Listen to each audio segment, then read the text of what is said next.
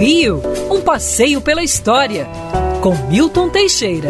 Amigo ouvinte, no dia 4 de agosto de 1909, nascia em São Paulo Roberto Burle Marx, filho de William Marx, que se dizia neto de Karl Marx, e da pernambucana Cecília Burle. É, Roberto Burle Marx era um de 11 irmãos. A família se mudou para o Rio de Janeiro alguns anos depois, em 1911, indo morar no Leme, é, numa ruazinha que hoje é praticamente desconhecida. Ali a família comprou uma casa e passou a residir. O primeiro contato de Burle Marx com a natureza foram os morros do Leme e Copacabana. A empregada da casa, a preceptora alemã, também é, cuidava de rosas.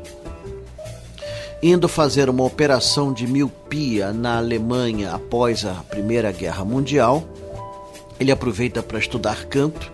Burle Marx, pouca gente sabe, era um excelente cantor.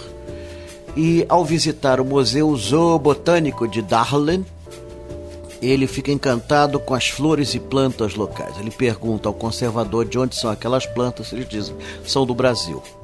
Ele toma contato com a natureza brasileira na Alemanha. Ele então adquire tudo que era possível sobre plantas brasileiras, volta com o diploma, mas a carreira de cantor estava praticamente esquecida. Formado em 1930 em pintura pela Escola de Belas Artes, sendo aluno do pintor austríaco Leo Putz, Burle Marx dedica-se ao paisagismo com as verdadeiras plantas brasileiras, o que ele não para de pesquisar. Burle Marx descobriu mais de 120 novas plantas, mais 120 novas espécimes brasileiras, uma inclusive leva seu nome. Aliás, quatro delas levam seu nome.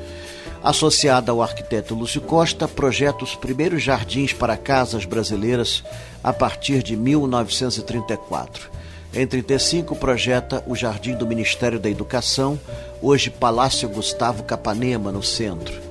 Depois a sua carreira deslancha, projeta a praça em frente ao aeroporto Santos Dumont, projeta praças do Nordeste, faz jardins por todo o Brasil, faz o Parque do Flamengo, o maior jardim urbano do mundo, e faz o calçadão de Copacabana, o maior mosaico do planeta.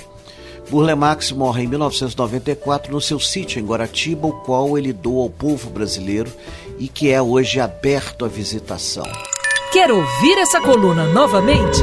É só procurar nas plataformas de streaming de áudio. Conheça mais dos podcasts da Band News FM Rio.